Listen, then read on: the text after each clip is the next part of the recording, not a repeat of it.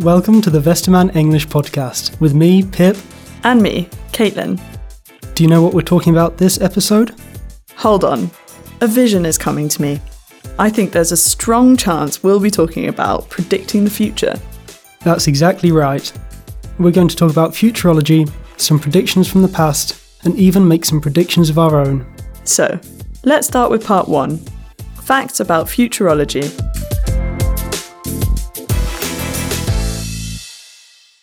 People have always tried to predict the future. Yeah. In the past, they turned to oracles, for example. They were people who had special powers, like seeing the future. At least, that's what people believed back then. But people didn't just turn to other humans for advice, right? They also used omens to predict the future, so signs like storms, the death of an animal, or the position of the moon. Yeah, and both oracles and omens were religious.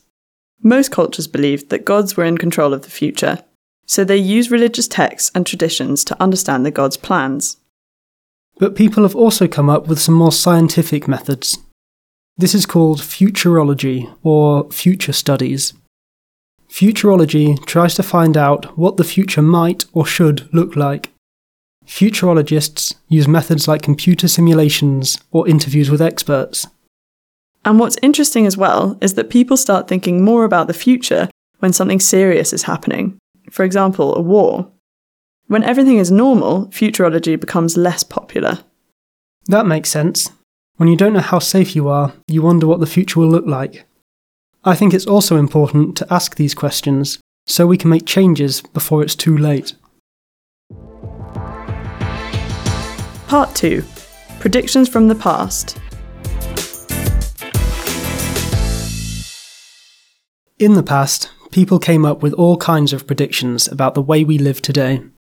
Let's take a look at a newspaper article from the year 1900 called What May Happen in the Next Hundred Years. I think it's very interesting how the writer predicted new kinds of technology. For example, he said that we would be able to phone people all around the world, which wasn't possible at the time, of course. And not only that, he also predicted video calls. Although he didn't predict that video calls would be available at home, he wrote about watching them in a cinema. And he kind of predicted the internet as well. He wrote that people would be able to send photographs all across the world in no time. Of course, the internet is more than that, but he predicted that sharing information would become a lot easier and faster.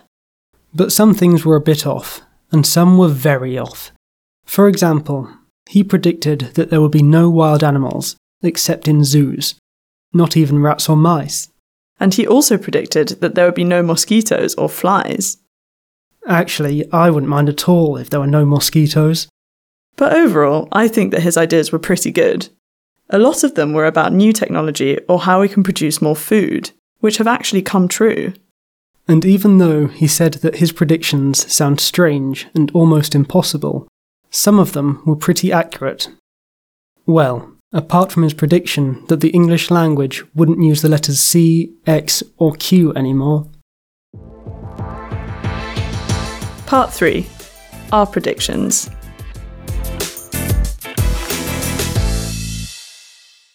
So, I have my own little prediction for the future, and unfortunately, it looks pretty scary. Really? Why? I'm really worried about the environment and climate change, and we're not doing enough to stop the situation from getting worse. So, what do you think will happen? Actually, scientists can already predict that very well. They say there will be more and more natural disasters. Sea levels will rise and flood some areas of land, while other areas will have serious droughts. I see your point. But my prediction is that there will also be positive things, especially when it comes to science and medicine. Scientists and doctors will be able to analyze your DNA, and maybe that will mean they can treat illnesses or even cure them because they understand the human body a lot better. Some scientists even predict they'll find a cure for HIV and AIDS in the next 10 years. Yeah, and I think that new technology will improve lots of people's lives. But we also have to be careful with them. We don't want to accidentally create an evil robot army or anything like that. Over to you.